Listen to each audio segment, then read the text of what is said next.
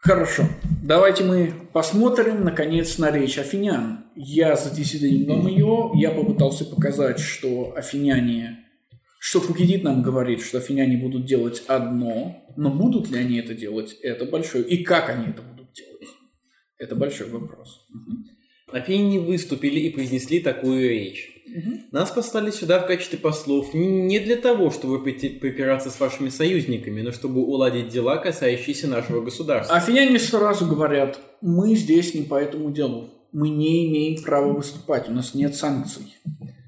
Однако, услышав о том, что против нас возбуждены немаловажные обвинения, мы выступаем теперь не для ответа на жалобы государств, не на речь. все но для того, чтобы, доверяя союзникам, вы в важном деле не приняли с легким сердцем несоответственного решения. И афиняне тут же доказывают, что они инициативны. Да? То есть они говорят, мы здесь не за этим формально, но мы за этим здесь выступим. Второе. Афиняне сами объявляют цель. И вы видите, что цель, которая объявлена Фукидидом, и цель, которая объявлена афинянами, совпадают. Это автоматически означает, что иногда цель, объявленная Фукидидом, и цель, объявленная говорящим, совпадать не будут. Кроме того, по поводу всего, что говорилось о нас, мы желаем показать, что мы владеем нашим достоянием совершенно по праву, и что государство наше достойно уважения. Афиняне говорят, наша цель остановить вас. Фукидид говорит, цель афинян остановить спартанцев. Фукидид говорит, задача афинян показать силу своего государства, потому что это остановит спартанцев. Афиняне говорят, наша задача показать, что наше государство, наша империя существует по праву. Вы видите, как задачи расходятся? Ну, а разве это не подразумевает, что по праву сила? Сила не права. То есть задача афинян по Фукидиду показать силу? Да. Но, но, фу, но не считает. Но сами афиняне говорят, что их задача показать, что их империя существует по праву. И мы, естественно, задаемся тем самым вопросом, который обсуждали в прошлый раз, или на который я указывал в прошлый раз. А именно, а по какому праву создаются империи? По праву сильного? Нет. Значит, Фагидит не считает, что существует право сильного? Суть право сильного появится в обсуждении чуть-чуть позднее. Угу. Помните, у, у войны есть эволюция принципов. Один из этих принципов – право сильного. Зачем вы говорите о событиях очень давних, свидетелем которых оказывается не столько собственное наблюдение слушателей, сколько отголоски передаваемых ими рассказов? Вы видите, как Фукидид и Афиняне совпадают в своем духе. Фукидид тоже говорит, нет смысла говорить о прошлом, так как мы знаем о нем слишком мало. Ну, потому он, афин, он же Афинян. Конечно. В этом смысле Афиняне отражают его дух, угу. хотя он не согласен с ними во всем. Угу. Но о персидских войнах, обо всем, что вы знаете по собственному опыту, необходимо говорить. Но о персидских войнах говорить необходимо. Мы не можем говорить о прошлом, а мы слишком мало о нем знаем. Но о персидских войнах мы обязаны говорить.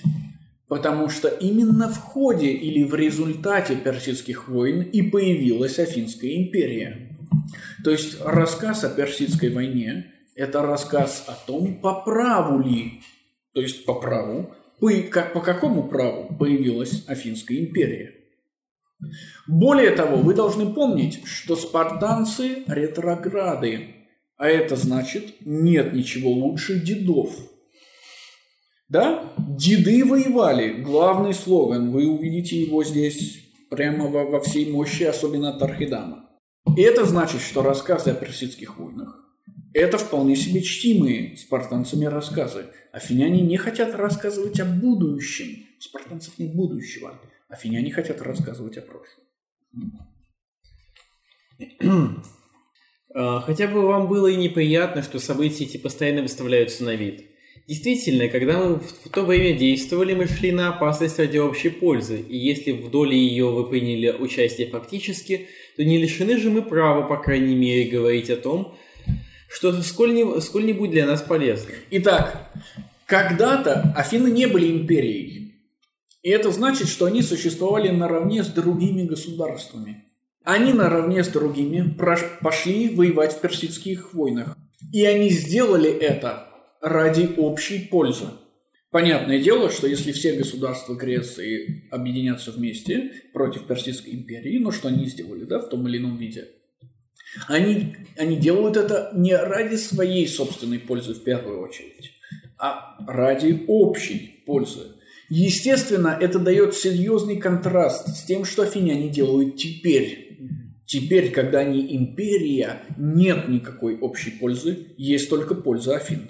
То есть получается, что их становление империи соответствовало общей пользе всей, всей Эллады? Нет, не становление, участие в персидских mm. войнах. Впрочем, мы будем говорить о наших тогдашних действиях не столько с целью оправдать себя, сколько для того, чтобы засвидетельствовать их и показать, с каким государством предстоит вам борьба, если вы не склонитесь к правильному решению. И тут афиняне повторяют за Фукидидом его задачу. Итак, мы утверждаем, что при марафоне мы одни раньше всех сразились против персов. Потом, когда они появились вторично, и мы не в силах были отразить их на суше, все поголовно сели на корабли, чтобы сразиться с врагом э, на море при Соломине. Это имело свои последствия, это имело своим последствием то, что персы не могли подойти по морю от города к городу, к Пелопоннесу, и разорять его, в то время как ввиду множества неприятельских кораблей города не были бы в состоянии помогать друг другу. Лучшее подтверждение этому дали сами враги. Разбитые на море, они постепенно отступили большей частью войска, так как осознавали уже неравенство своих сил Однако, когда обстоятельства сложились таким образом, и когда стало ясно, что спасение Эллада зависит от ее флота, мы для этого выполнили три полезнейших дела. Поставили наибольшее число кораблей, дали поднецательнейшего стратега и обнаружили неустанную ревность. Именно, из 400 кораблей мы доставили немного меньше двух третей. Начальником флота, флота назначили Фемистокла, который был главным виновником того, что сражение было дано в узком проливе – а это, несомненно, и спасло Элладу. Итак, афиняне уверяют, что победа в персидских войнах досталась грекам именно благодаря им. Угу. Фемистокла и вы почтили э, на это выше чужих, всех чужеземцев, приходивших к вам. Энергию и отвагу мы показали величайшие. Когда на суше никто не помогал нам, так как все прочие эллины до нашей границы уже были покорены, мы решились покинуть наш город, отдать на гибель свое имущество и сделали это не для того, чтобы оставить на произвол судьбы общее дело прочих союзников, рассеяться и стать бесполезными для них. Нет, мы сели на корабли, чтобы попытать счастье в борьбе и не гневались за то, что вы раньше не помогли нам. Вот почему мы утверждаем, что были со своей стороны полезны вам не меньше, как и себе. Из страха больше за себя, нежели за, за нас, вы прибыли тогда на помощь из государств, не подвергшихся разорению, чтобы владеть ими и впредь. По крайней мере, пока город наш был цел, вы, и, вы не, явля... не являлись. А, не являлись. Напротив, мы вышли из нашего города, когда его уже не существовало, и, питая слабую надежду на его восстановление, решились на битву – тем самым мы спасли нас самих и отчасти вас.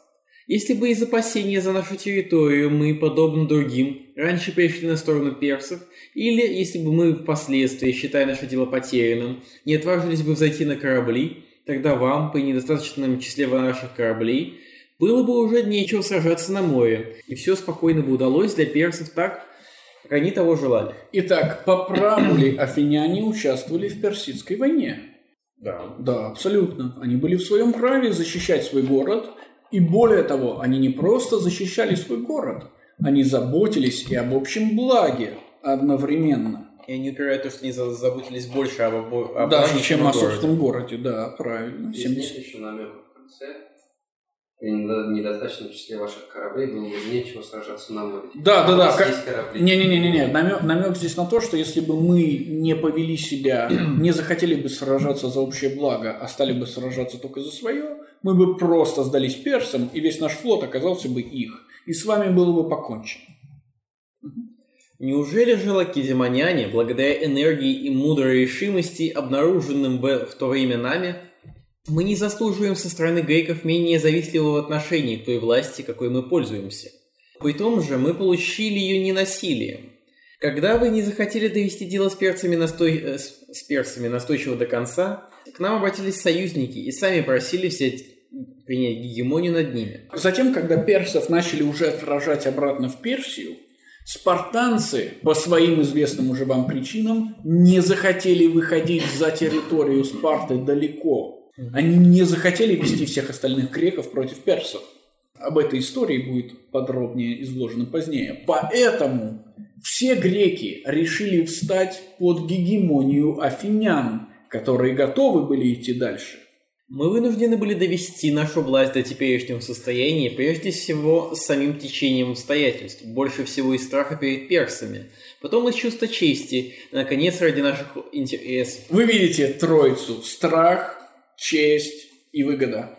Но здесь важнее всего следующее. Афины сейчас говорят, как они стали империей. И причина номер один, по которой государство становится империями, причина номер один, которая оправдывает или делает правовым создание империи, это... Согласие страны? Да еще раз вопрос я пропустил. Правовым, что делает правовым создание империи, правильно? Да.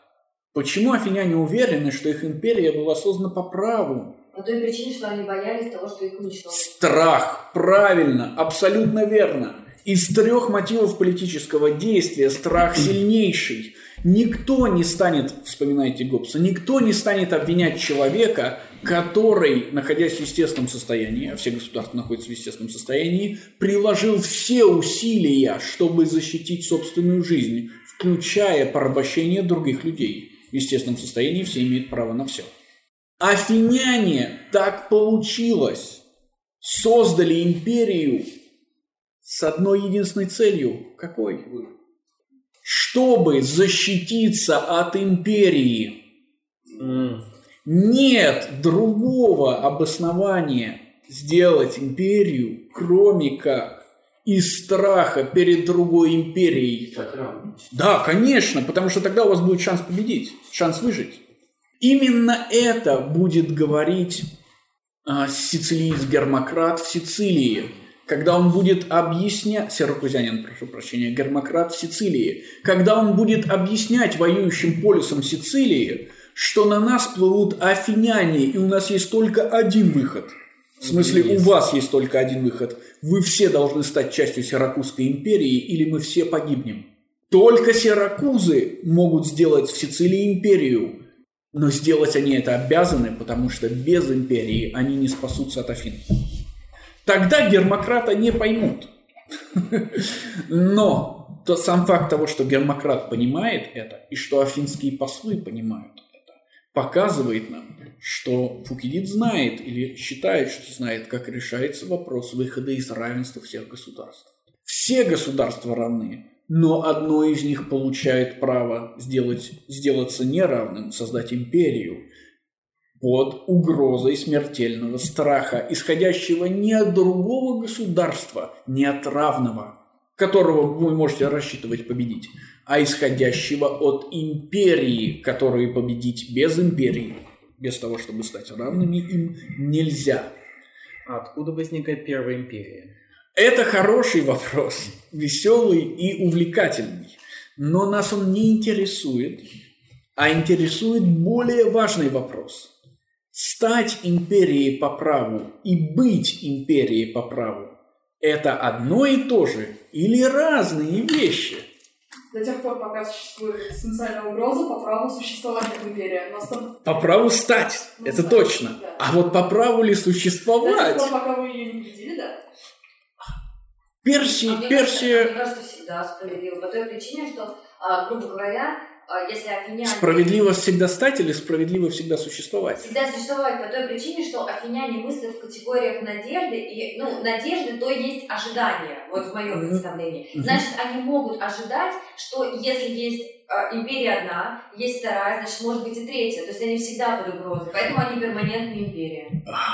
Давайте афиняне. создадут Нет, во-первых, это тогда не надежда, а страх, да? Как бы это важно. Я, я это назвала ожидание. Ну, да, понятное по дело. причине, что Но это- они мыслят в категориях Я- будущего. ну, я понял вас, да, да. Но все мысли в категориях будущего. Да. Вы, вы, концентри- вы должны сконцентрироваться на страхе. Надежда не оправдание. То есть, грубо говоря, если сидят два человека на лавочке, один у другого видит iPhone, он не может выхватить iPhone, а потом полицейским сказать «Надежда побудила меня».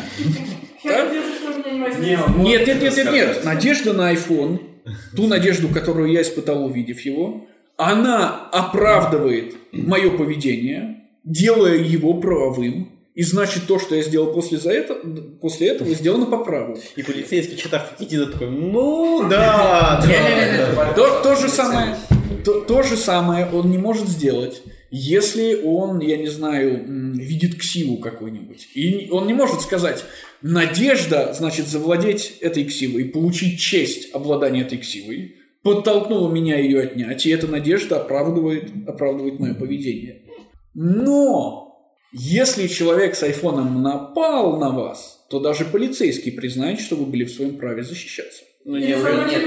Нет, нет, Нет, хорошо, если во время нападения он звонил своим друзьям по этому айфону, вызывая их ему помочь, то отнять у него телефон, чтобы он не, не пригласил товарищей да, на эту вечеринку правды и добра, она тоже будет оправдана в глазах полицейских. Чтобы быть оправданным, он должен нанести как минимум одно увечье. Да он должен просто накинуться на вас. Да, ну, Это- доказательство, что он действительно самом- накинул. Не, ну вы в ходе, вы в ходе драки... Я, это, я, это я понимаю. То есть мы сейчас не опускаемся на уровень российского законодательства. У нас доказать, что вы совершили самооборону, практически невозможно. Да, вас скорее посадят, потому что это проще, чем, значит, что-то еще делать. Но только страх формирует право. Надежда не формирует его. В этом смысле, когда афиняне боятся Персидской империи, они в своем праве сформировать свою собственную империю. Вопрос, что поддерживает право не на формирование империи, а на ее сохранение. Да. Страх же более рационален получается. Но в плане он более реален. Надежда, она Ну, более... Страхи тоже могут быть эфемерными. Я понимаю, но надежда более... Ну, то есть, она более... Она нереальна всегда. Ну почему? Вы же видите iPhone в руках у соседа? Он же настоящий, да? Это же не выдуманный iPhone. Нет, страх тоже, страх тоже нереален, потому что Афине не боятся, что на них нападут, и вот война Нет, неизбежна, страх вполне может быть нере- нереальным. Ну, там, у вас какая-нибудь агрофобия. Ну, нет же никакой угрозы. Да.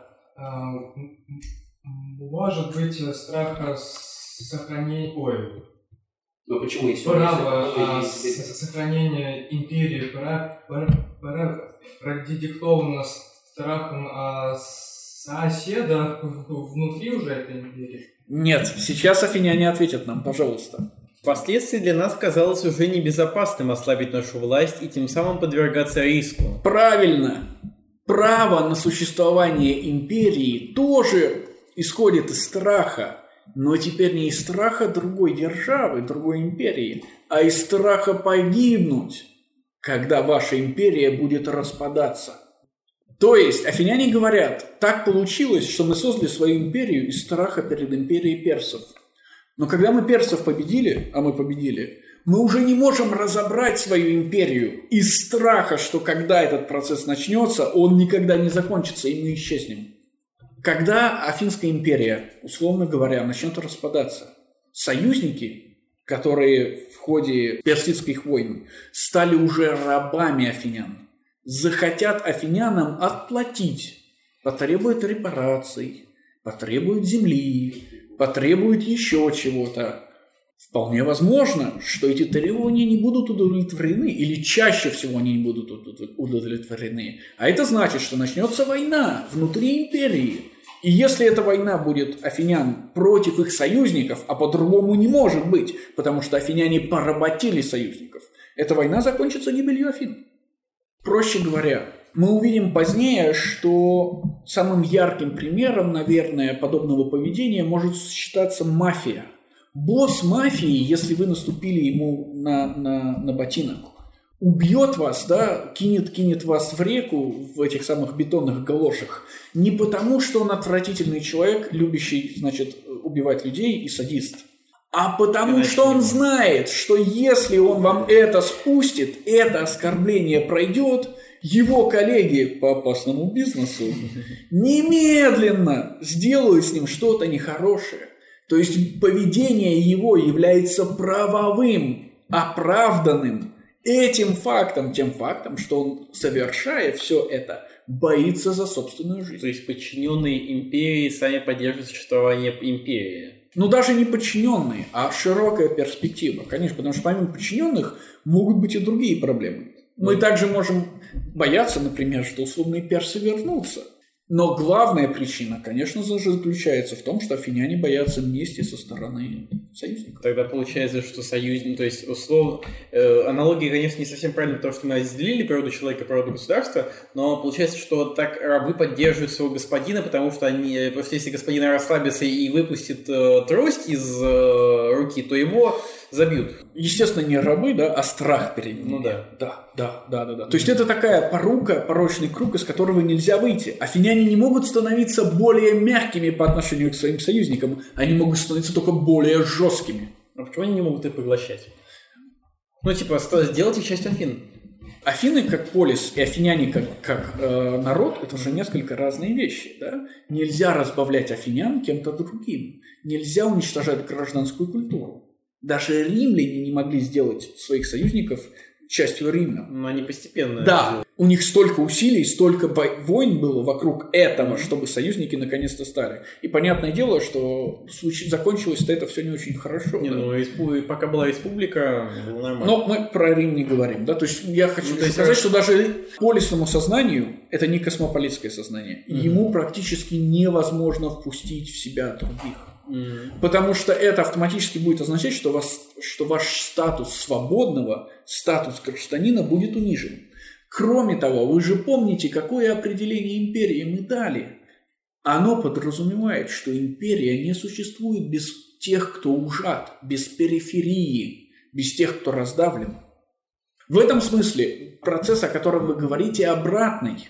Вначале у Афин были более далекие союзники, в первую очередь далекие по крови, которых легко было давить, с помощью ближайших союзников, ближайших по крови, которые думали, что они равны афинянам, что они почти афиняне. Но затем, чем больше эта империя существует, тем больше сила афинян, тем больше их страх перед союзниками, которые эту силу обеспечивают, тем больше они вынуждены давить союзников. Именно поэтому к тому моменту, когда Афинская империя уже переходит к активным действиям, принцип кро- крови отброшен. Афиняне давят своих кровных союзников точно так же, как они давят своих некровных союзников. Разницы уже никакой нет. Но это только означает, что война, которая вспыхнет в результате их восстания, будет еще более жестокой, еще более страшной. Логично. Что, естественно, подталкивает афинян быть еще более жестокими по отношению к своим союзникам, дабы сохранить империю. Итак, мы видим оба оправдания, в смысле правовых объяснений того, почему Афинская империя создана по праву и почему она по праву существует. И, соответственно, это право должно быть уважено. Выводы из этого, из этой позиции далеко идущие. Мы сделаем позднее, они гораздо более страшны, чем вам кажется сейчас. Но, когда афиняне говорят, что их империя существует по праву, и что это право, следовательно, должно быть уважено, они ведь на самом деле, в том числе, говорят о другой империи. О какой? Правильно! Если афиняне уверены, что, что Афинская империя рождена и существует по праву, значит они уверены, что Спартанская империя рождена и существует по праву.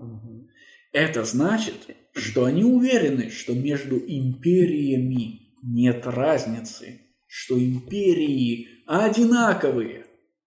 И следовательно, что они прекрасно понимают друг друга. Сила афинян заключается не в количестве кораблей, денег, людей, не в уровне союзников. Сила афинян заключается в том, что афиняне имеют право сделать все, что угодно для того, чтобы победить в грядущей войне. Потому что эта победа будет означать их жизнь, а поражение их смерть. Ну тогда почему э, они пытаются призвать, э, понятно, почему они пытаются призвать э, спартиатов не влезать в войну, но если они знают, что империи равны и могут действовать одинаково, почему они просто э, как бы они хотят расширяться? Почему тогда они не пытаются что спартанцы? Вы тоже можете расширяться, мы же равны. Конечно, конечно, но в этом-то и разница, как объясняют нам коринфяне. Спартанцы не хотят расширяться. Причина, по которой спартанцы не хотят расширяться, историческая, заключается в чем? Потому что они олигархи. И у них и Потому лоты там. лотов Да. Правильно, потому что они уже расширились настолько, что они не могут расшириться То дальше. есть они будут, может быть, э, одной из причин, то, что они начнут терять ресурсы. Если спартанцы начнут вести активные боевые действия за границей, есть шанс, что мессенские лоты восстанут, и войско просто не успеет вернуться, спартанцев перебьют. Поэтому спартанцы не ходят дальше, чем в Аттику, потому что ты успеешь вернуться в случае илотского восстания. Спартанцы расширились настолько, что они больше не могут расширяться, они должны сконцентрировать все свои усилия на том, чтобы контролировать своих союзников, восстания которых они боятся. А афиняне не достигли своего предела расширения, и потому они имеют право расширяться Ну, дальше. А, возникает вопрос. Э, Значит, Да, Афине- это молодо- вопрос молодой и старой империи, конечно. Афиняне утверждают, что империи равны. Да. Коринфяне утверждают, что империи не равны. С точки зрения либерализма нет одинаковых людей, но при этом все люди равны. Ну, Да. То есть вы можете быть мужчиной, а человек рядом с вами женщиной, но вы при этом оба равны. То есть, когда коринфяне говорят, вы империя такого типа, а афиняне такого типа, мгм, это не, не отменяет того факта, что две империи равны. мгм. Равны в своем праве, конечно же. Да. Ну, получается ли из этого, что Афине знают, что они неправильно нападать на Спарту, потому что не несет им экзистенциальной угрозы. Но при этом они декларируют, что у нас как бы вроде как есть такое же право нападать, как и у вас. Потому что мы-то для вас явно являемся угрозой. Вот это великая проблема, проблема, как могут сосуществовать две империи в одном месте. Но если одна уже достигла предела просто, то второй достаточно ее просто не поглощать, а войти. Принцип империализма не подразумевает обхода. Империализм не знает границ. Вы сейчас увидите, сейчас, когда Фукидид закончит с этим, он откатится назад, начнет говорить о логографах и их историях. Одна из этих историй будет тот факт, что афиняне еще до начала этой войны всеми средствами пытаются расширять свою империю во все направления. Они даже экспедицию в Египет отправят завоевательную. Другое дело, что у них ничего не выйдет, да? Но империализм абсолютно оправдан с точки зрения фактики. Как грибы. Ну, Они не могут уходить, они все едят. Кон- говорили, конечно. Ну, то есть они пытают, они, конечно, пытаются не воевать со Спартой сразу, да, то есть они пытаются на Криту попытаться Крит захватить, Египет захватить, но когда у них не получается, они решают, что можно, можно двигаться более логично и более Маленькая маленькими шажками, да. Это, как- это как игра, это как игра в покер в большой аудитории. То есть два- есть два сильных игрока, которые с собой не соприкасаются, но рано или поздно они останутся одни в игре. Да. Это ситуация, если хотите, ситуация холодной войны. Есть гигантская э, сухопутная держава Советский Союз и есть гигантская морская держава США. Они обе империалистичные. Одни олигархи, другие демократы. Одни надеются, другие боятся. И они обе рано или поздно сначала на периферии, вот как в столкновении коринфян с киркирянами, а потом уже вместе входят в горячую фазу войны. Кто из них надеется, а кто из них... Но очевидно, что боятся-то олигархи, а надеются-то демократы. Демократы ничего не боятся, потому что у них ничего нет. В холодной войне победила толсократия, а не толурократия, поэтому... Холодная война не переросла в горячую. Это да. А здесь переросла. А как? Нет. Опять-таки, на периферии воевали. союзники друг с другом воюют, да, им мы помогаем, но в горячую войну мы не вступаем. танки под Вашингтоном не стояли. Хорошо. Есть ли еще вопросы по поводу афинских заявлений о праве Афин существовать? Несмотря на то, что они могут встретить Спарту хорошо, у них все равно будет право существовать как империя, потому что у них по-прежнему остается это ядро неустойчивости внутри самой империи. Нет, страх перед союзниками объясняет, почему империя может продолжить существовать как империя, а не расширяться. Расширение оправдывается уже не этим, а империализмом, принципом империализма.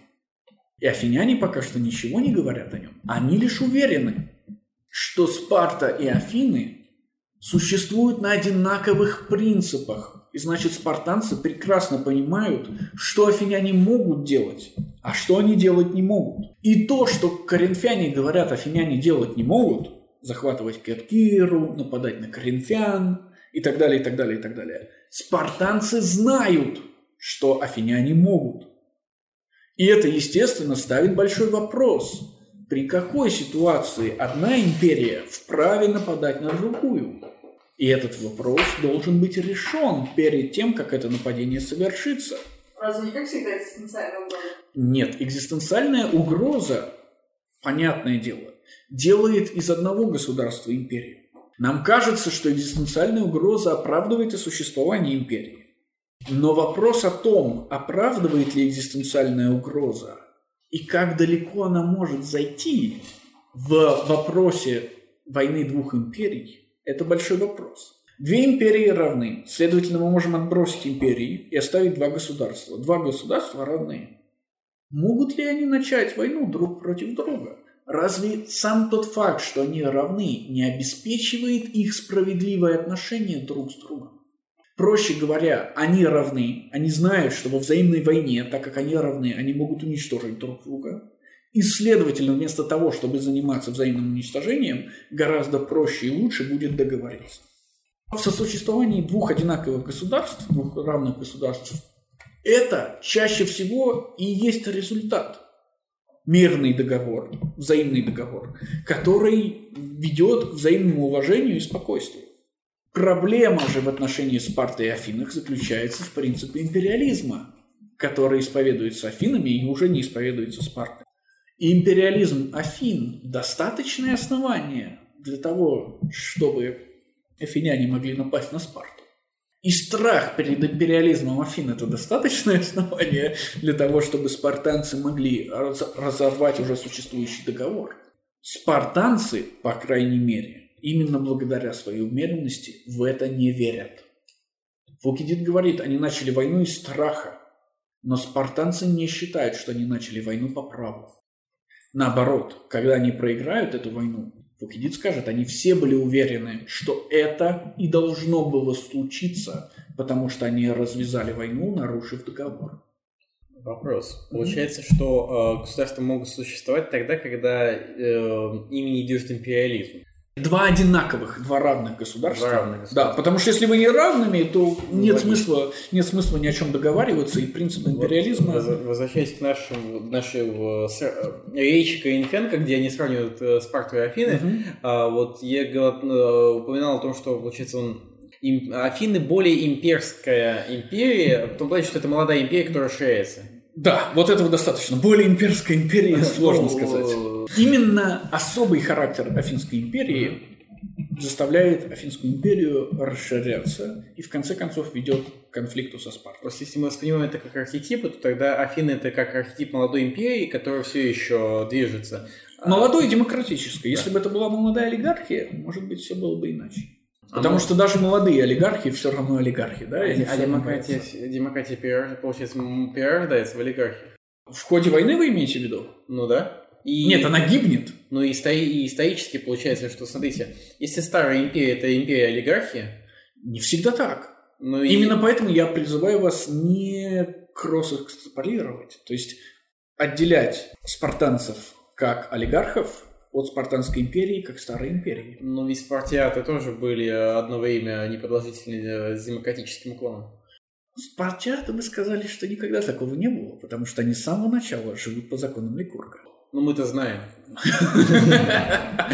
Э, Нет, мы как раз не знаем, слава богу. Но мы должны сказать, что в любом случае, в случае с афинянами, их превращение в олигархию означает гибель демократии.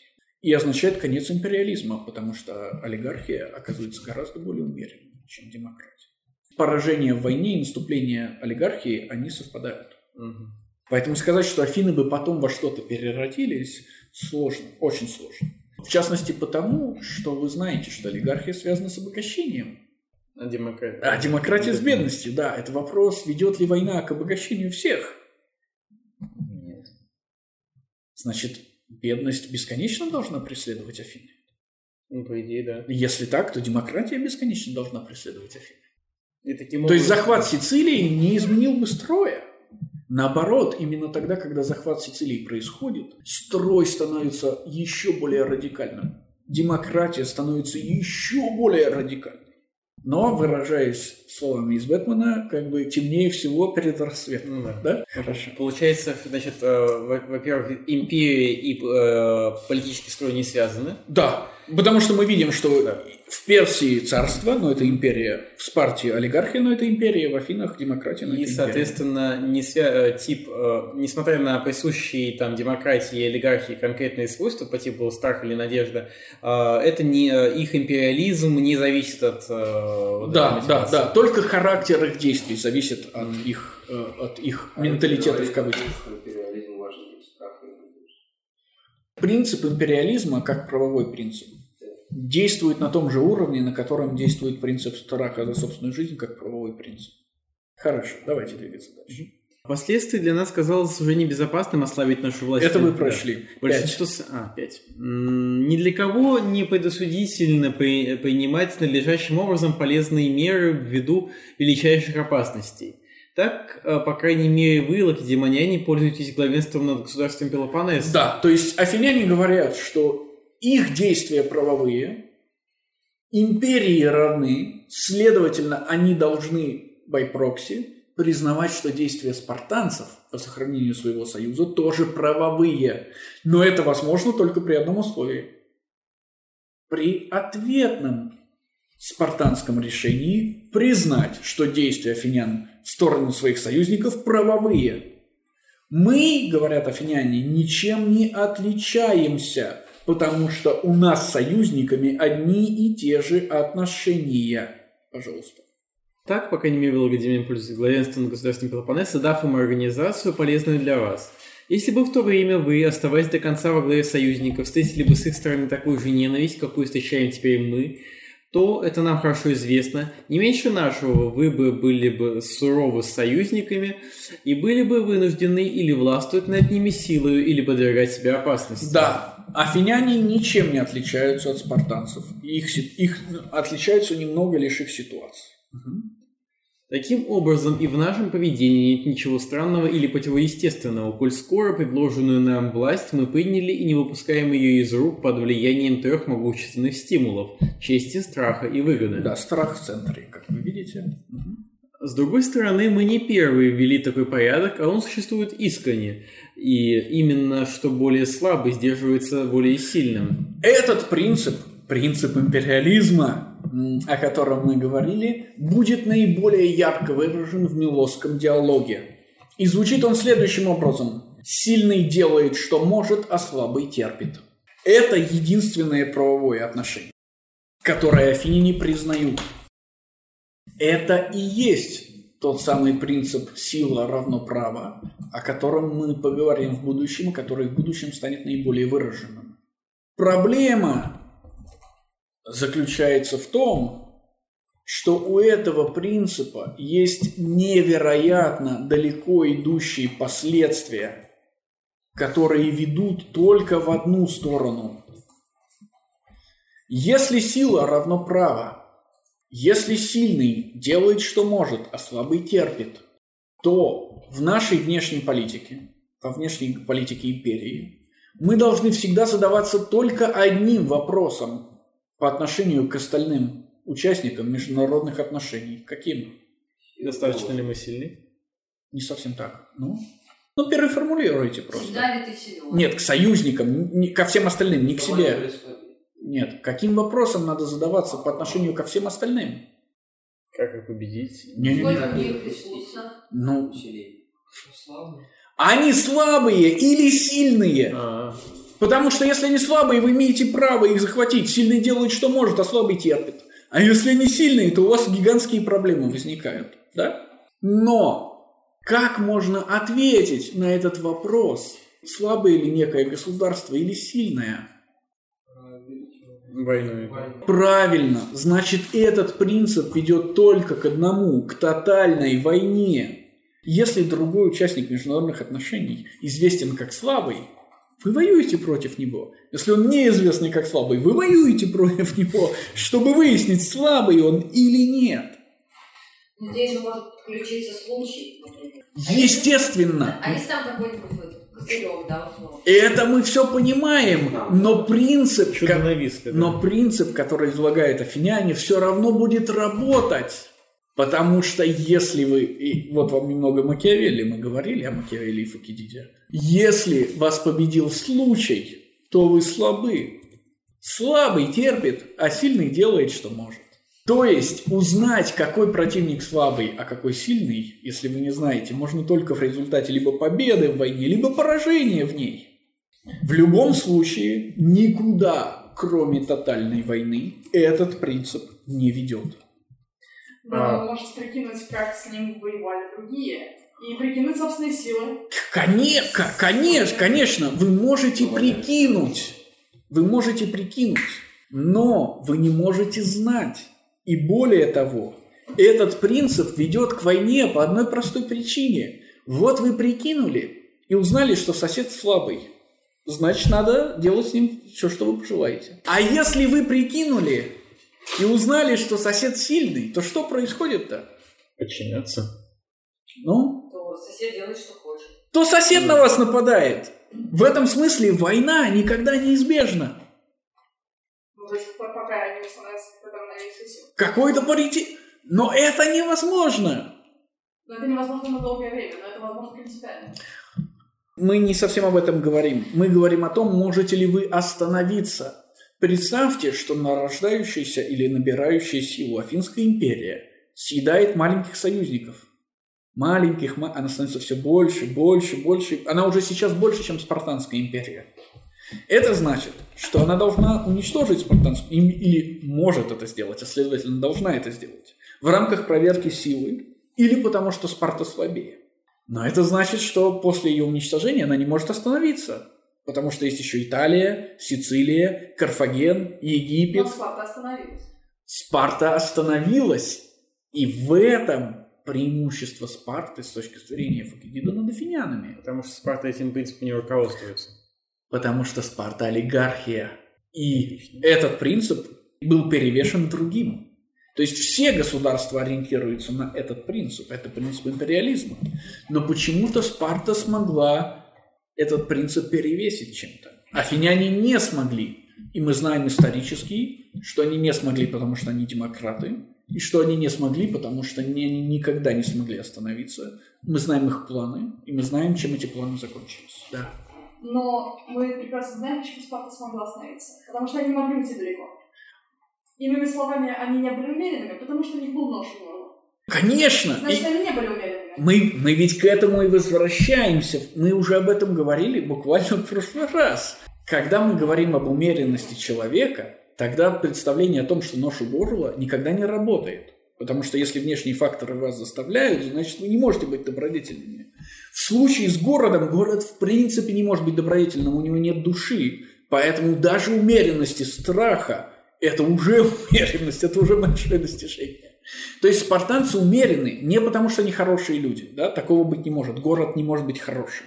Спартанцы умерены из-за своих обстоятельств, центральность которых – страх. А афиняне не могут быть умерены в принципе, потому что у них свои собственные обстоятельства, демократические.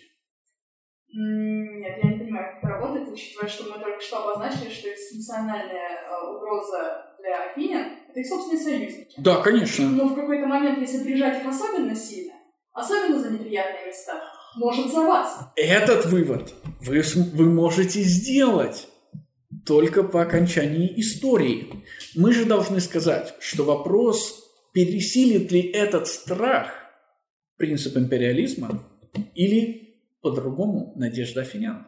То есть страх перед восстанием союзников в ходе расширения империи пересиливает надежду на обогащение или на славу и честь в ходе расширения империи. В случае олигархов абсолютно да. В случае демократов абсолютно нет. Значит, они не в своем праве. А? Страх смерти не настолько сильный, чтобы давать им право. Мы обосновываем создание империи одним страхом, ее существование другим страхом, а расширение империи третьим. Уже не страхом, а надеждой. То есть вот что эти... право них нет. Почему? Потому Это что- все... Потому что надежда ничего не обуславливает. Это Если хотите украсть iPhone, надежда ничего не... Это правда. Но теперь мы прояснили этот принцип, который убирает надежду из уравнения и гласит, мы существуем. Значит, давайте, давайте, к примеру, обратно. Почему вы не можете отнять iPhone у сидящего рядом? Потому что есть механизмы, которые... Правильно, но в хуже. Но в международных отношениях их нет. И сидящий рядом это не человек, а ребенок. И он никуда не побежит. Нет никаких родителей. Ну, не- что башки белого А, а если, да, а е- нет, это понятно, это подразумевается. А даже если и побежит, то побежит он к ребятам постарше, так они сами его побьют вдобавок. но у них есть этот суд. У них есть э, эти ограничители. Они же как раз таки разбирались и нас требовали суда. Вы помните, что это требование было фальшивым? И это было требование, для, требование со стороны детей. Конечно, дети требуют суда, потому что они слабые.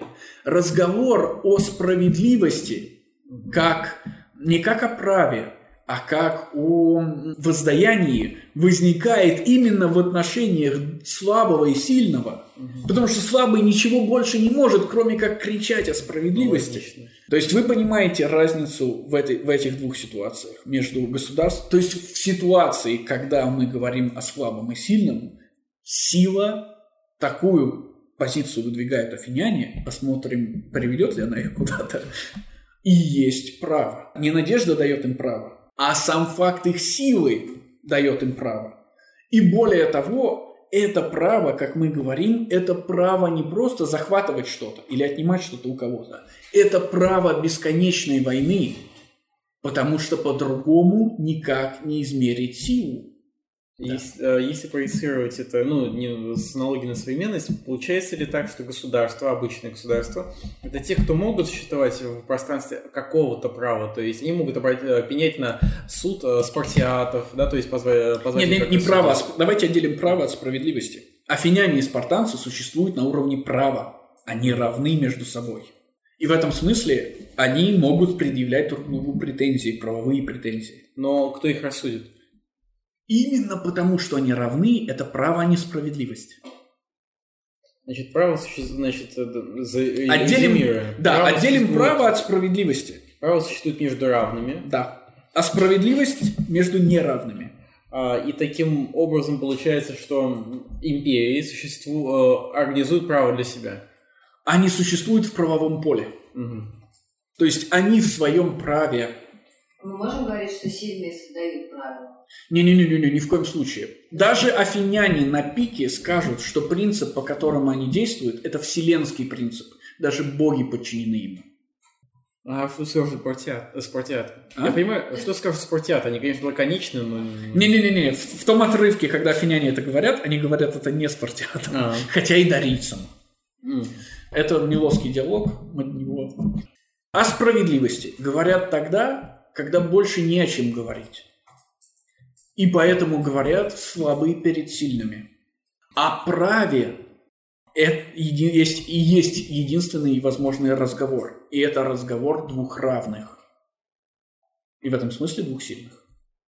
Да, Но- мы когда сильно нападать на слабого, уже в своем праве. Да, Ну, но, то есть но, это но, часть взаимоотношений между сильным и слабым. Это по- это- что право – это право нападать, а справедливость – это справедливость воздаяния. Вы можете так сказать, да, но право может быть и правом защищаться, да, не обязательно нападать. Ну, Помните? значит, тогда у нас тем более право будет между сильным и слабым. Нет, право между... Не-не-не, право только между сильным и сильным возникает, потому что только они прекрасно понимают, что это значит. Слабые требуют справедливости, потому что они не могут требовать права, у них нет такого права. У них есть право защищаться. Да, да, конечно, конечно, у них есть право защищаться, но это ведет их в войне к сильным только к одному, к гибели. Поэтому, чтобы выжить, они начинают говорить не о праве, праве сильного, да, а о справедливости. Справедливость, как они думают, это как раз то, что позволит им выжить и существовать. Милосский диалог. Начинайте уже читать сами, зная, что мы не будет о чем. Начинайте читать Милосский диалог, если у вас будут вопросы, мы потом его, может быть, обсудим. А, Империи могут создавать э, пространство, скажем так, право для слабых, которое не будет распространяться на них. То есть, вот, например, э, примеры современности. Соединенные Штаты устанавливают, значит, это э, международное право, право человека и так далее. Не-не-не, И- это как раз справедливость, а не право. но а, формули- оно формализовано, условно говоря. Ну, это, право. ну, договоры, конечно. Ну, вот оно, оно создано, условно говоря, империей Соединенными Да, это, Штатами вы- для вы, должны мелких. понимать, что это не право, а справедливость, да, в, наших, в нашей терминологии. То есть, что такое справедливость со стороны слабых? Не нарушение договора. Мгм. Афиняне приплывают и говорят, какой договор? У нас есть только... Мы не говорим о справедливости, мы говорим о праве. Право такое. Я делаю, что хочу, ты терпишь. Несчастные, несчастные милосцы говорят, нет, нет, нет, нет, нет. Мы не говорим о праве, мы говорим о справедливости. Справедливость говорит, тот, кто не вступал в войну, тот, кто остался нейтральным, не может подвергнуться нападению ни одной из воюющих сторон. Таков договор. Мгм. Чего же мы сюда приплыли тогда? Мы соблюдали ней- нейтралитет всю войну. Да какой нейтралитет? Право сильного подразумевает, что мы должны воткнуть палкой, чтобы проверить, а вы какие? Но мы знаем, какие вы, вы живете на маленьком острове в одном городе. да? Вот и все. То есть разница между правом и справедливостью огромная. То есть, получается, а можно ли, можем ли мы тогда резюмировать, что право справедливости отличает возможность применения на, в обе стороны? Справед... Ну, импи... а, Слабо рассуждают о справедливости, когда к ним прибегает империя и начинает бить их по голове. Они не могут ответить, потому что... Я понимаю, вы могли бы то же самое сказать о справедливости. Справедливость должна работать только против несправедливых. Мгм. Она не может работать против справедливых.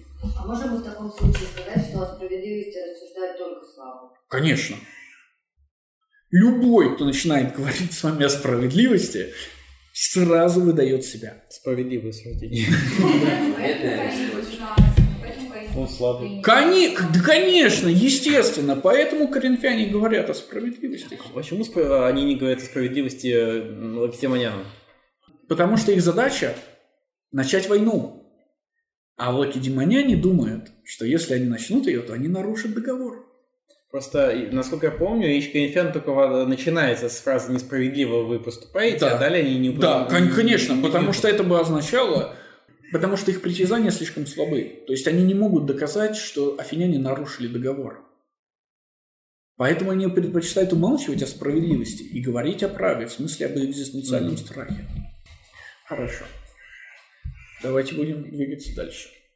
Вместе с тем мы считаем себя достойными и, и достойными власти, как, как- каковыми и вам казались до сих пор. Только теперь, преследуя свои собственные интересы, вы взываете к праву, а оно никем еще не противопоставлялось стяжанию грубой силой, когда представлялся к тому такой случай, ради которого никто не забывал своих выгод. Да, афиняне говорят, что на самом-то деле надо говорить не о справедливости, а о праве. А право выглядит так. Надо попробовать соседа на зуб. И все сразу станет ясно. Мгм. Мы полагаем, что всякий другой, очутившись на нашем месте, лучше всего доказал бы, насколько мы умерены, между тем, как нам и за нашу корректность доставалась скорее незаслуженная дурная слава, нежели одобрение. В отличие от коринфян, которые уверены, что умеренность есть спартанцы, афиняне говорят, не-не-не-не, это мы умерены.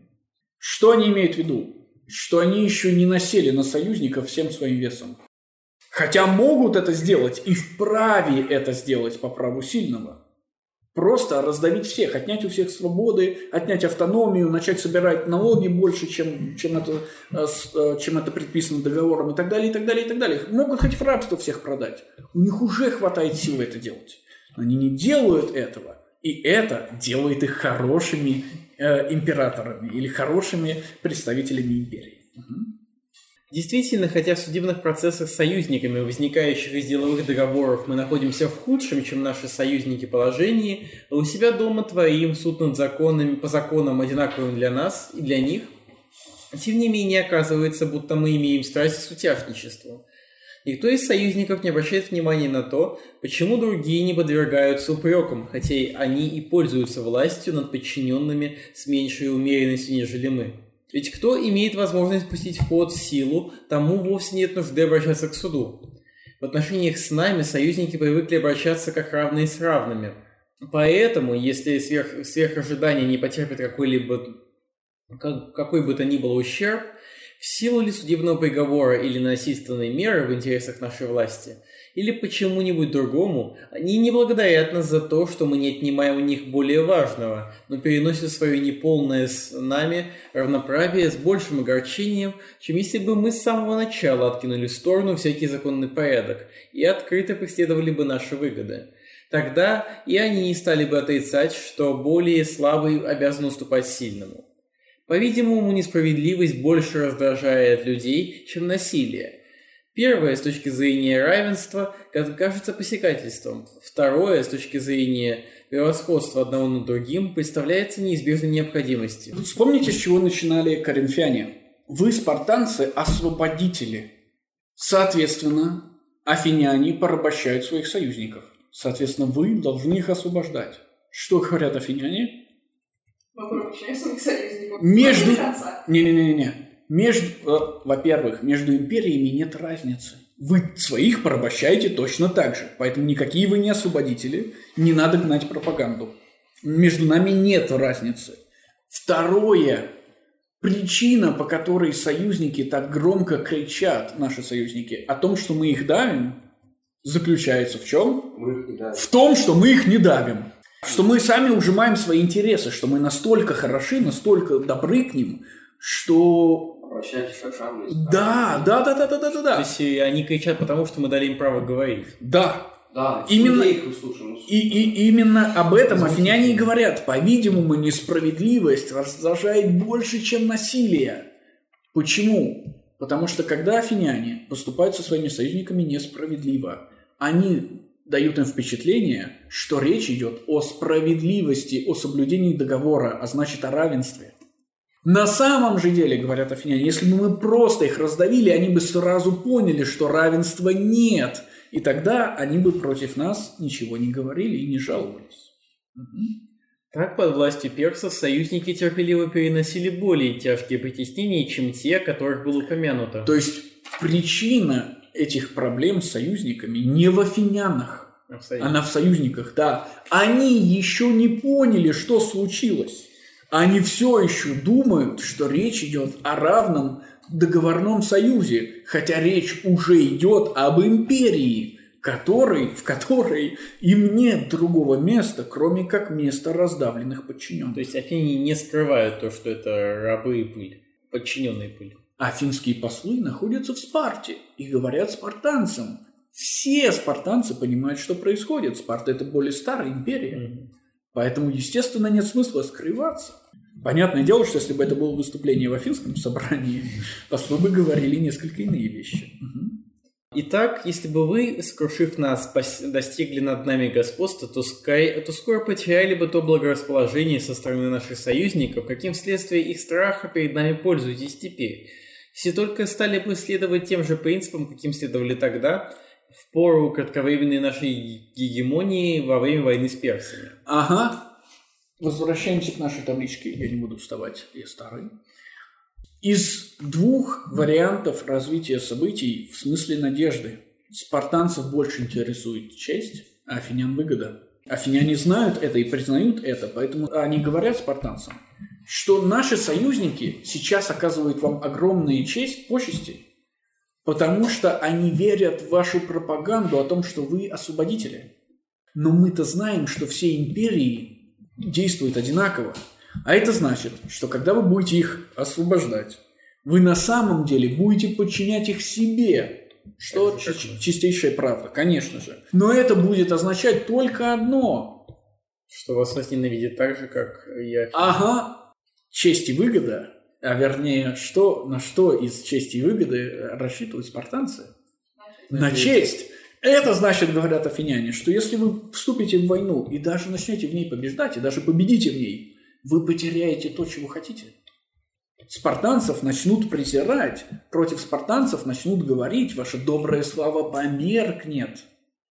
Именно потому, не потому что вы проиграете, а потому что вы победите. Вот, вот что делает демократия, такие демагоги хорошие. Да, да. В самом деле, государственные порядки вам свойственны не примерами ни с какими другими.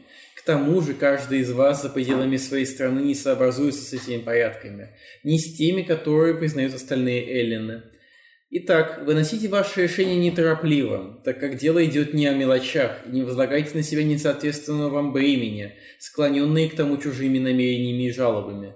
Наперед сообразите, сколь велики неожиданности войны, прежде чем она вас настигнет. Да, афиняне тоже знают, что на войне очень, много, очень велика роль случая. Надолго затягивающаяся война ведет, к, ведет обыкновенно к таким случайностям, от которых мы, как и вы, одинаково не застрахованы. И они тоже знают, что чем больше действий ты предпринимаешь, тем выше шанс, что что-то пойдет не так. Поэтому долгая война гораздо более опасна, чем короткая.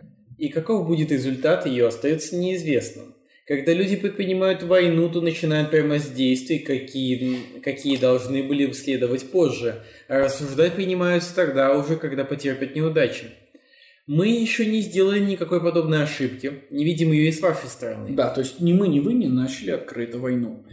И афиняне заканчивают таким образом. Пока... Не-не-не-не-не, дальше читать нет смысла. Есть смысл прочесть, прочесть последнее предложение.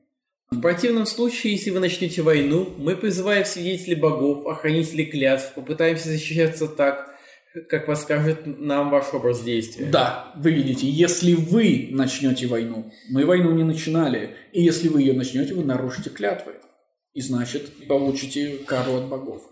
Пока что афиняне говорят богов. Очень скоро они начнут говорить божество, но об этом позднее.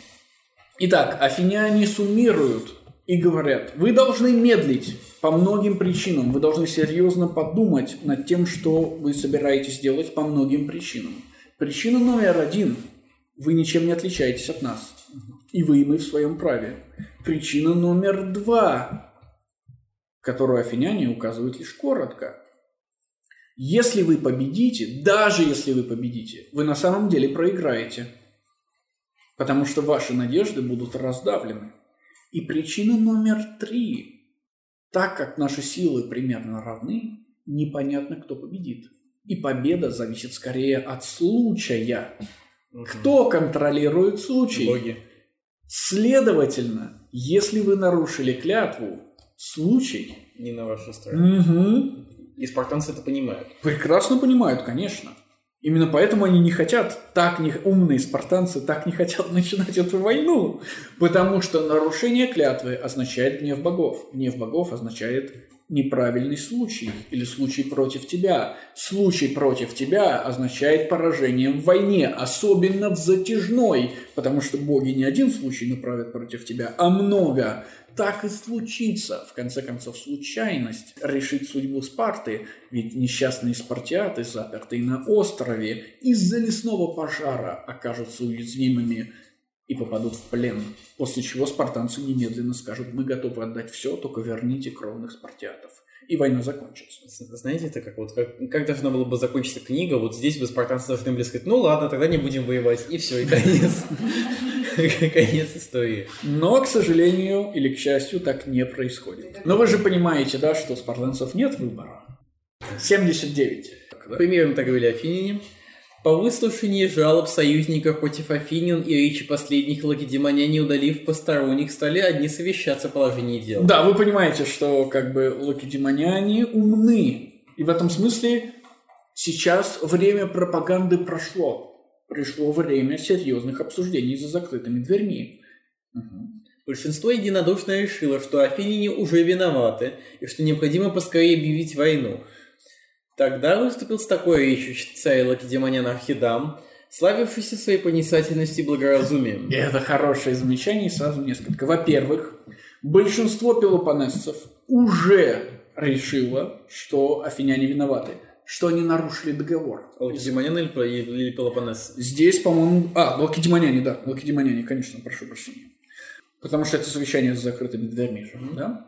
Большинство лакедемонян – необразованные и недалекие люди. Они уже думают, что афиняне нарушили договор, и, следовательно, что нужно воевать.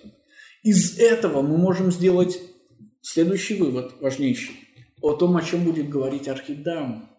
Будет ли Архидам говорить о том, что афиняне не нарушили договор? Не будет. Не будет. Это бессмысленно. Большинство уже решило, что это так. Следовательно, Архидам будет упирать не на справедливость, а на страх. То есть афиняне не сказали ни слова о том, как сильна их держава с точки зрения обыденного представления о силе. Спартанцы не поняли этого. Но это поняли умные Но это понял Архидам. Поэтому сейчас Архидам заново объяснит присутствующим э, спартанцам, что именно хотели сказать и сказали на самом деле афиняне. И скажет это. Второе замечание. Вы видите, что несмотря на то, что Архидам действительно понял, что имели в виду афиняне, и поделится сейчас этим знанием со спартанцами, Фукидид не называет его ни проницательным, ни благоразумным. Он называет его человеком, славящимся проницательностью и благоразумием. Проще говоря, Фукидид будет делать суждения от собственного имени а иногда, о своих персонажах, персонажах, а иногда не будет. И в данном случае он не сделал такого суждения. И тот факт, что он сделал не свое суждение, а общее суждение, ну или приписал Архидаму не свое суждение, а общее суждение, заставляет нас сомневаться в Архидаме немедленно. И сам я, Лагодемоняне, исп- испытан во многих уже войнах, считаю таковыми и тех из вас, которые одного возраста со мною. Поэтому вы не можете жаждать войны по недостатку опыта, что свойственно большинству. А, смотрите, Архидам сразу начинает с правильной вещи. Кто думает, что война это круто? Те, кто не воевал. Конечно, потому что у них надежды, не под, не, их надеждам не противостоят страхи, они не знают этих страхов. Но мы-то воевали, мы-то были в траншеях, мы-то видели трупы, нам-то страшно. Поэтому мы, деды, знаем. А чистолюбцы? О, так мол- молодость и честолюбие идут рука об руку. Старики нечистолюбивы. Помните, ну я снова верну вас к Макиавелли. Помните, Макиавелли говорит, что Фортуна как женщина, как бы, она любит насильников. А потом добавляет, естественно, что насильники это, как правило, молодые, старикам тяжело уже. И женщины их не так сильно интересуют. Вспомните Кефала. Архидам стар, он говорит, те, кто старые, те со мной. Старики боятся, они не надеются. Мгм. И не можете считать ее делом хорошим и безопасным. По здравому размышлению никто не мог бы признать войну, о которой вы теперь рассуждаете, маловажную. Правда, против пелопоннесцев и ваших соседей мы располагаем равными с ними силами и можем быстро с- появиться в любом пункте, на любом пункте. Но как можно с легким сердцем начинать войну против народа, который живет э, далеко от нас, к тому же чрезвычайно опытен в морском деле, и все остальное имеет в большом избытке? Итак, Архидам объясняет, в чем же сила государства. Пожалуйста. Частные и государственные капиталы, Первое – это богатство. флот, лошадей, вооружение, Мы назовем это оснащенностью. Мгм. и столь многолюдное население, Людские ресурсы. как ни в одной из эллинских, эллинских областей. Против народа, у которого, кроме того, множество союзников, платящих дань. Да. Это все, это мы можем выделить ее в четвертый отдельный момент. Это союзники. Но мы понимаем, что союзники это все вот это вот вместе взятое. Ну да. да, в том числе. Но союзники это отдельная штука, потому что союзников можно отлагать. Вот, вот что должны были сказать афиняне, чтобы несчастные пелопонесцы, в смысле спартиаты, их поняли. Никто не понял, Архидам говорит, ребят, ну вот, вот, вот это вот, да? И вопрос один. У них это есть, А что есть у спартиат? а у нас это есть? И ответ? На что же мы рассчитываем, кидаясь в войну без приготовления? Не на флот ли? Но тут мы слабее Афинин, а если мы станем упражняться и равносильно Афининам вооружать, вооружаться, то на то будет потребно время. Нет, нет у нас оснащенности. Не на деньги ли? Но в этом отношении мы уступаем Афининам еще больше. У нас нет денег в государственной казни. Помните, мы уже говорили об этом, и следует повторить эту мысль. Бедные граждане – богатая республика. Богатые граждане – бедная республика. Афины богатые, потому что они демократия. Спарта бедна, потому что спартанцы – олигархи. Они богаты. Нелегко взимаемы подати из частных лиц. Быть может, кто-нибудь полагается на то, что мы превосходим Афинин хорошо вооруженными силами, и потому можем часто делать набеги на их землю и пустошать ее. Но во власти Афинин находится э, много другой земли. Все же нужные запасы они могут доставлять себе море. Если, с другой стороны, мы попытаемся поднять их союзников, то им должны будем помогать флотом, так как большинство союзников островитяне. Да, значит, архидам говорят, нам, нам не хватит, он не говорит, что нам не хватает людей, это очевидно для всех присутствующих, это все-таки Спарта. О союзниках он не говорит. Вернее, о спартанских союзниках он не говорит. Вместо этого он говорит о стратегии победы над афинскими союзниками, от, о стратегии их отложения. И мы понимаем, что эта стратегия, что эта стратегия возвращает нас вот сюда.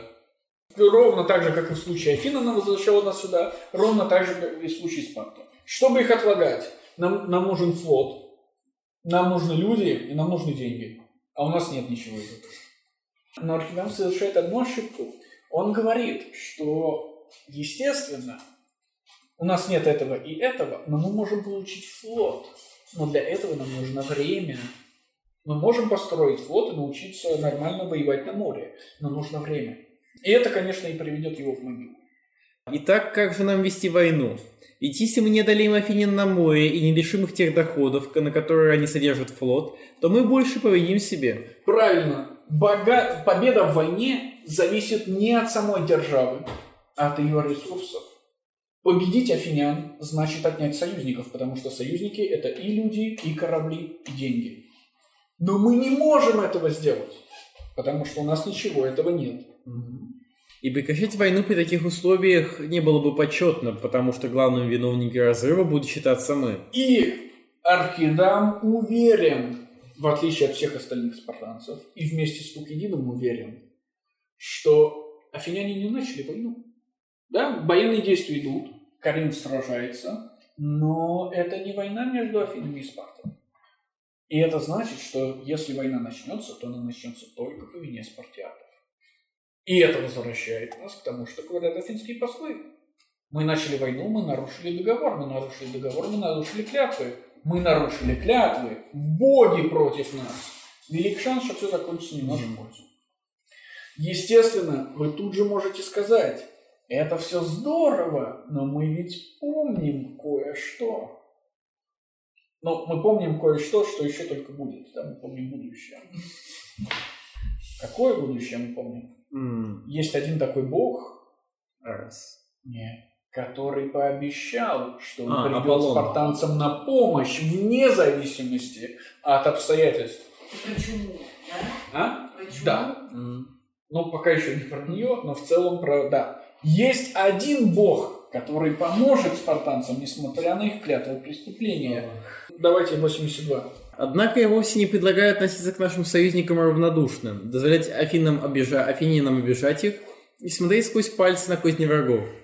Я советую только не, бра- не браться за... пока за оружие, а через посольство обратиться к Афининам с сукаизнами, не показывая при... не показывая при этом воинственного задора, неуступчивости, тем же временем устраивать собственные дела, привлекая к нам союзников и эллинов, и варваров. Да, Архидам предлагает отличную идею. У нее две части. Первое. Мы начинаем правовой процесс. Тянуть время. Да. И одновременно, пока мы тянем время, естественно, мы также через правовой процесс пытаемся выставить афинян как зачинщиков войны. Да? То есть это же судилище. Мы вполне можем победить.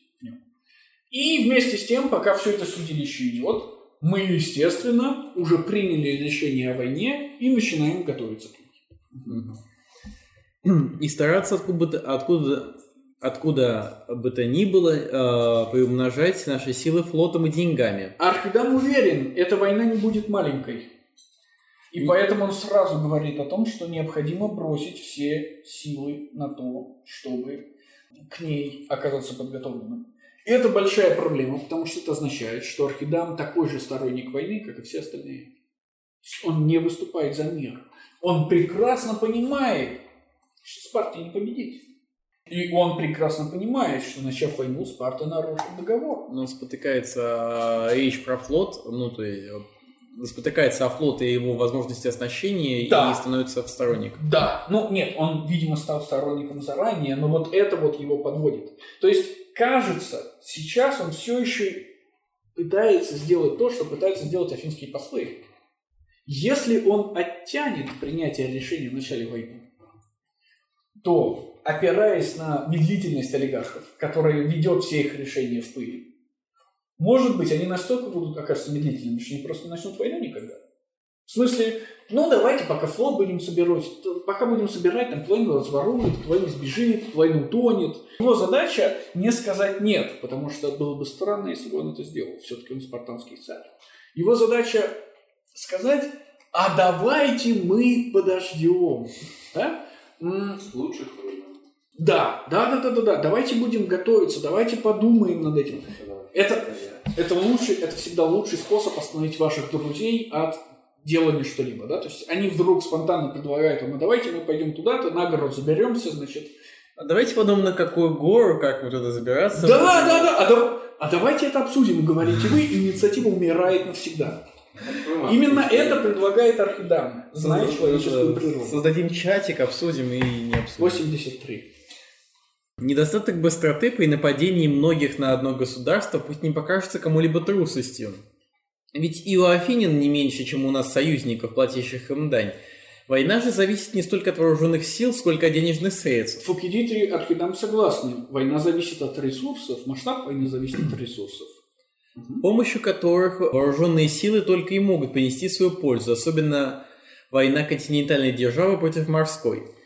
Поэтому запасемся прежде всего денежными средствами, а до тех пор не дадим увлечь себя речами союзников.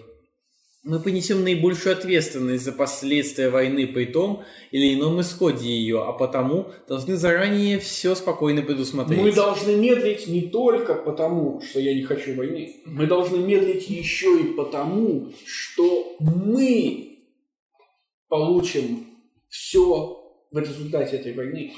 То есть вся полнота ответственности ляжет на нас, вне зависимости от победы или поражения. Мы- мы- мы погибнем. Наши союзники выживут, если война будет проиграна, мы не выживем. Каринф, он переметнется. Аргос, он переметнется. Да, они, они все отпадут и все, а мы исчезнем. Поэтому мы должны быть медлительны. 84.3. Мы воинственны и рассудительны вследствие нашей благопристойности. Воинственны потому, что с рассудительностью теснее всего связано чувство чести, а с чувством чести – мужество. Рассудительны мы потому, что воспитание делает нас не настолько просвещенными, чтобы презирать законы, слишком суровыми и скромными, чтобы не подчиняться им. Вы видите, Архидам тоже упирает на честь, на славу. Правда, мы не слишком понимаем толк в предметах бесполезных, чтобы в прекрасных речах порицать военные приготовления врагов, но на, а на деле расходиться со словами. Напротив, мы считаем планы других не уступающими нашим, полагаем, что не речами можно разъяснить угрожающие случайности судьбы. Мы будем всегда на деле готовиться к войне, как если бы противники наши предпринимали мудрые решения. И надежды следует возлагать не на возможные ошибки врагов, а на собственные, верно рассчитанные средства. Архидам понимает, а, есть такая известная поговорка китайская, что звучащая следующим образом. Поражение зависит от тебя, победа от противника. Архидам говорит, мы должны надеяться не на победу, мы должны работать против поражения. Мы знаем, что ошибки будут допущены рано или поздно. Надо сделать так, чтобы их допустили не мы. Но это означает, что надо быть медленными. Угу. 85-2. При нашем могуществе нам это более возможно, нежели другим. Отправьте к Афининам посольство и по делу проти... и по Тидее. Нет, и Да. по делу Патидеи. По делу по Тидее и по поводу обид, на которые жалуются союзники, тем более, что афиняне сами готовы дать ответ перед судом, а на, то- а на того, кто был э, готов предстать перед судом, незаконно идти раньше войною, как на обидчика. В то же время готовьтесь к войне. Такое решение будет наиболее выгодно для нас и, готовьте, и наиболее грозно для врагов. Архидам произносит свою речь, понятно уже какую. Но увидите, что она маленькая по сравнению с речью афинских послов. Это свойство спартанцев. Они не могут много говорить, потому что они не умеют говорить. Но его речь покажется вам гигантской по сравнению с речью его противника. А вопрос, а то, что он о выгоде говорит в последний момент, это В смысле? име- Такое решение будет наиболее выгодно для нас. Нет, это, это не о выгоде в целом, это А. о, о- обо всем. Это вывод из того, что он сказал ранее. То просто мало ли вдруг он Не-не-не. понахватался у Афинин. Последним выступил Сфенилаид, в то, вре- э, в то время один из эфоров, и произнес следующую речь. Да. Сфинилоид – это эфор. Значит, первое, что мы видим, в Афинах за речами Коринфян и Киркерян следуют два решения и ноль обсуждений. В Спарте за речами Коринфян и Афинян следуют две речи и тол- два обсуждения и только одно решение. Синевоид – это проблемный персонаж, потому что он эфор, а Архидан – царь. В чем проблема с Афаратом? Что они главные? Хотя это так, не, не в данном случае. В том, Эфоры что- не воюют. Это тоже хорошо. В том, что эфорат – это выборный орган. Синилаид представляет демократию Мгм. внутри Спарты. В то время как царь – это, понятно, наследственная должность. Что же говорит демократ внутри Спарты? Длинных речей Афинин я не понимаю. Ну, Естественно. Настоящий демократ не образован. Вообще, даже по сравнению, даже для спартанца не образован. Поэтому он не понял, он честно признается, да, что сказали афиняне. Хотя Архидам все разъяснил. Может, просто на этом, на этом он мог закончить свою речь. Нет, его задача... Вы видите, его речь в один абзац, она и так маленькая. А. В многочисленных самовосхвалениях они нигде не опровергли того, что наносят обиды союзникам нашим и Пелопоннесу. Хотя они были доблестны в прежнее время в борьбе с персами, но теперь по отношению к нам поступают подло, а потому вдвойне достойны кары, так как э, из людей порядочных стали подлыми. Мы же, какими были тогда, такими остаемся и теперь. Не дозволим, если будем благоразумны, обижать наших союзников и не замедлим наказать афинян. Бедствия не ждут союзников. У других есть денежные средства, корабли и лошади, а у нас храбрые союзники, и нам не должно выдавать их афинянам. Нечего решать судом и речами их дела, Их дела. их дела, потому что и союзников обижают не на словах. Вас необходимо поскорее всеми силами помочь им. И пусть никто не указывает, что, несмотря на нанесенные нам обиды, нам следует еще размышлять. Долговременное размышление прилично скорее тому, кто замышляет обиду. Вы видите демократичность, да? Не надо думать, надо действовать. Итак, лакедемоняне, не подавайте голоса согласно с достоинством Спарты, за войну, не давайте усиливаться Афининам, не, да- не бросим на произвол наших союзников и с помощью богов пойдем на обидчиков. Да, вы видите, как бы никаких аргументов у Свинилоида нет. Зато, как демократ, он отлично знает, как работает демократия и может повернуть ее в свою сторону. Но у него есть один аргумент, к чести в самом конце верит. Он не называет это честью буквально. Не совсем- В согласии с достоинством Спарты мы вообще должны объявить войну. Это, это, ну, как бы... Это тот честно. аргумент, который он произносит в самом начале. Мы не можем, мы должны быть справедливыми, мы не можем терпеть обиды обид союзников. Но этот аргумент разбивается другой, о суд. То есть, если мы требуем справедливости, то вот тогда надо идти в суд. Тем более, что финяне готовы. Но Свинилайт говорит, нет, мы в суд не пойдем. И таким образом теряет свой Но это аргумент. не дело чести, потому что их союзников не в суде, в общем-то, разбивают. А вполне реально, это хороший аргумент. Нет, потому что тогда это значило бы, что никакой суд вообще невозможен, потому что за воровство айфона, за дело все-таки судят, тащат в суд, а не убивают. В современном мире, как и в их мире, любой суд – это суд после дела, не может быть суда до дела. Поэтому аргумент Свинилайда не очень работает. Но, опять-таки, Свинилайд плохо говорит, потому что он демократ. Но он хорошо действует, потому что он демократ. Давайте. После того Свинилаид по своему званию Эфора стал собирать голоса в собрании лакедемонян.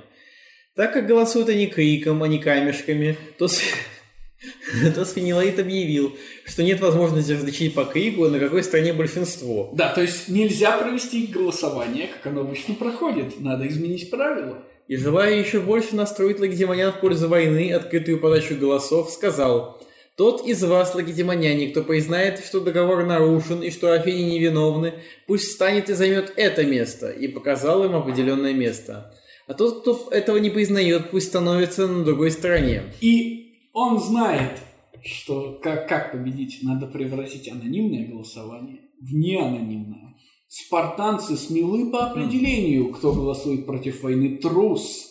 Поэтому, естественно, одно дело, когда вы голосуете анонимно против войны, а другое дело, когда все на вас потом могут пальцем показывать. Поэтому, естественно, когда а, Сфенилаид добивается этого, большинство лакедемонян оказывается на стороне войны. Значит, пол- э, получается, что народ Спарты подвержен вот это, то есть, во- во- во-первых, они условно демократы. Ой, не-не-не-не, это, это, было, это все были мои преувеличения, да? Ну, Сфенилаид имеет свой собственный интерес в происходящем, да? И он знает, как манипулировать голосованием. А в чем его интерес? К сожалению, это, это единственный раз, когда он упоминается, и этого достаточно. Ага, понятно. К сожалению, это так. Мы, конечно, можем сказать, что как демократический элемент, да, и начать с советским языком, значит, осуждать, но э, это не более чем хорошая отсылка и хорошее обобщение. М, Просто так получается, что Архидамна, который является царем, соответственно, является частью олигархии, а он а, умерен в своем суждении, в то время как демократ, Да, да, это, это красивая картинка, но вы же знаете, что и в форуме, хотя и становится в результате голосования. на самом деле не становится. Да. 88. Лакедемоняне признали, что мир нарушен и что необходимо начать войну, не столько по длине мечей союзников, сколько из страха перед афининами, опасаясь дальнейшего роста их могущества. Они видели, что уже большая часть Эллады находится в них подчинении. Да. И, соответственно, спартанцы войну объявляют. А Фукидид, на удивление в середине книги, начинает говорить о прошлой истории. До этого мы двигались ровненько от прошлого к настоящему. Теперь мы почему-то снова возвращаемся в прошлое. 89. А, у меня вопрос. А, а, логично, нелогично перерыв у нас сейчас как раз. Да? Да, да, слушайте, конечно. Вне всяких сомнений. Вот, отлично. Тогда я на этом останавливаюсь.